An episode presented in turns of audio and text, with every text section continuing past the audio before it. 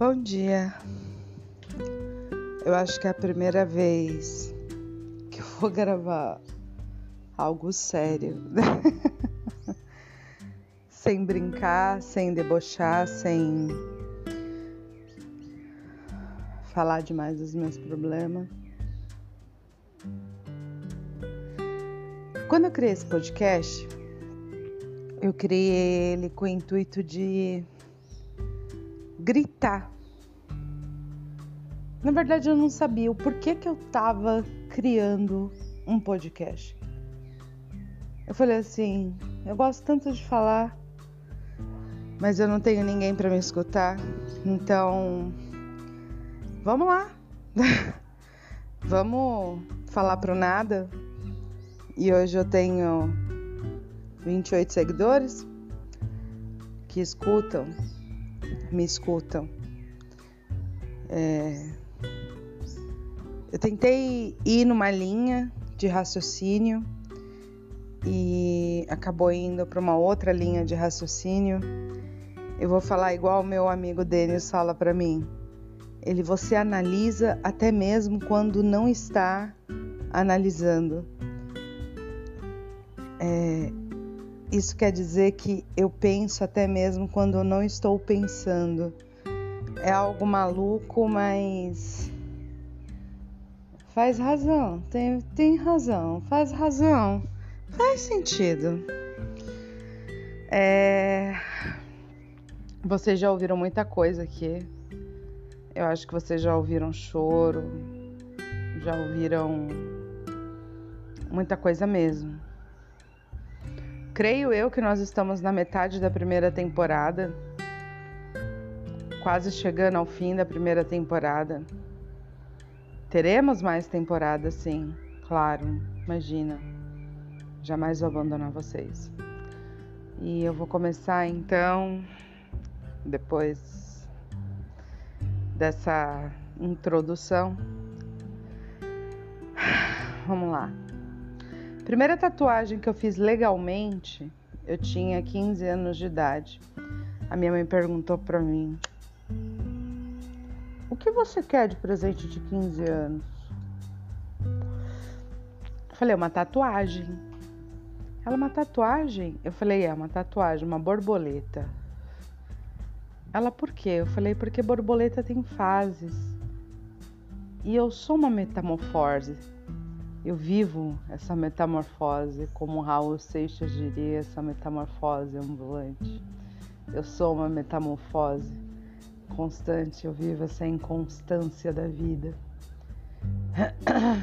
E aí minha mãe na época pagou 30 reais para fazer uma borboleta. Eu gritava tanto que parecia que o tatuador estava me matando. Foi bem nas costas assim. E ainda coloquei um D de Dimas primeiro Vida Louca da história. Sim, o Dimas foi o primeiro cara que supostamente eu me apaixonei. Eu não gostava do Dimas. Na verdade, acho que eu não gostei de nenhum dos caras que estive comigo. Gostava dos momentos que eu vivia com eles, não deles. Isso é outra coisa. E fiz essa borboleta, tal, e foi indo, e minha vida foi indo. Minha vida passou por várias metamorfoses. Passei por várias fases, sabe? Teve a fase da loucura, teve a fase da negação, teve a fase do luto, teve a fase da mulher poderosa. É, teve várias fases assim. Ontem eu saí para trabalhar com a minha filha vendendo máscara, né, galera? E, e eu achei tão engraçado que ela estava sentada assim na janela do ônibus e ela olhava os prédios espelhados. Ela falava: Nossa, mãe, eu quero morar muito nesses prédios espelhados. Garota de periferia, sabe? E aí eu falava: Não, filha, não são prédios de morar, são escritórios. Aí ela: Nossa, mãe, eu me imagino usando aquelas saias, lápis suas, uma camisa, um salto, um óculos assim, chegando toda poderosa para ir trabalhar, entregando a chave da minha BMW. Puta cara. Naquele momento eu me vi com 15 anos sentado na janela do busão, fazendo aquele mesmo plano, sabe? Olhando ela assim. Falei, cara, eu já tive nessa mesma posição. Eu já tive esse mesmo pensamento, tipo, eu já fui assim. E eu perdi aquilo. A mulher poderosa que chegava. Aí nós ainda fizemos brincadeiras, sabe? E na hora que nós fomos vender as máscaras, Falar a verdade não estava dando certo, gente. Falar a verdade não dá certo. As pessoas não compram pela verdade, elas compram pela mentira. É, minha filha aprendeu isso de mim.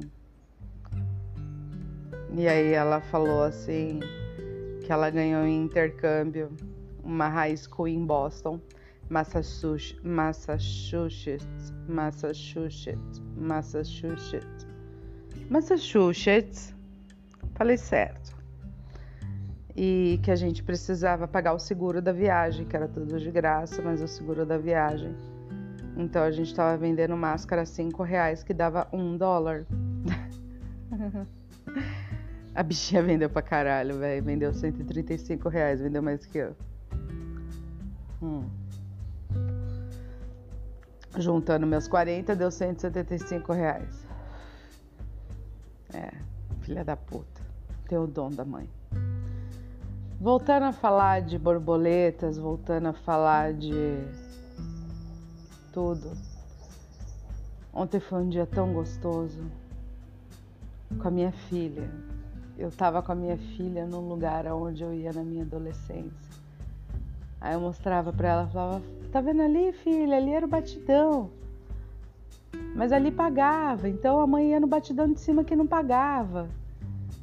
Você lembra aquela foto, filha, que você tá assim, ó, com um copo de caipirinha de maracujá na mão? Então, foi nesse bar aqui. Você tá vendo ali, filha? Ali vendia o melhor tangue com 51 do mundo. E ela olhava, uau, uau, uau. E ela tinha bebido porra de boi. Ai, gente, nossa, essa história da porra do boi eu fiquei escutando o caminho inteiro que o energético é porra de boi. Que ela viu na internet, no Google. Que energéticos são porras de boi. É porra de boi. Tipo, o boi vai lá e é isso. ela é muito engraçada, ela é fofa. E aí eu tive esse momento com a minha filha, Daí vocês sabem, né? A gente chega em casa, aí o lado americano já tá todo estressadinho, ele tá toda defensiva comigo, que não dá nem pra falar, né? Você falar oi, você leva três tiros. Tá, tá, tá, tá. soldado. o soldado tá, tá, tá em alerta, sabe? E foi engraçado assim que ele tava falando e eu para de gritar. Para de gritar. Não tá gritando. Por que, que aquela. Por que, que, ele gritar? Eu não tava gritando. Mas ninguém é igual a ninguém, né? E a gente não pode pedir para as pessoas serem o que a gente quer que elas sejam. Felizmente, cada um tem a sua essência. E aí, chegando à história da borboleta, é, minha filha gostou tanto de ontem que hoje ela vai vender. Mentira. É porque ela encontrou a camisa do Jason Tatum por 35 reais e eu falei para ela: você vai ter que trabalhar hoje para eu te dar o dinheiro da camisa do Jason Tatum. Ela falou: beleza, mãe. E falando das borboletas, vou tentar ser breve. Eu fiquei presa durante 12 anos, mas ninguém me prendeu. Sabe quem, quem Eu mesma me prendia. Porque colocaram na minha cabeça que eu não era capaz de ser aquilo. Que eu não ia ser aquilo. Que eu não ia poder fazer aquilo. Que eu era um nada. Sabe? E aí vem a parte do eu não vou desistir. Eu falei que eu ia vender máscara e eu tô vendendo máscara. Sabe? A borboleta ela tem quatro estágios, né? Tem estágio da larva, ela tem o estágio da mariposa, tem o estágio do casulo, depois ela tem estágio que ela vai vira uma borboleta e pá, se liberta. Eu já passei pelo estágio da larva e da mariposa. Agora eu me fechei dentro do meu casulo. E eu tô tecendo a borboleta mais linda do mundo para sair daqui. E é engraçado que equilibrando a cabeça, equilibrando os pensamentos, equilibrando a vida, fazendo meu mindfulness. Eu adoro meu relógio do minuto. Sabe? Aquele um minuto. Que para muita gente aquele um minuto é interminável. Para mim é aquele um minuto prazeroso. Sabe? Tem me ensinado tanta coisa Passado por isso tem me ensinado tanta coisa. Ser isso ter me ensinado, tem me ensinado muita coisa. Sabe? Você ir atrás. Vai, levanta, luta. Eu sempre tive tudo de mão beijada. Agora chegou a hora de lutar. E eu tô amando. Daqui a pouco vocês vão ver uma bela borboleta nascendo. É isso.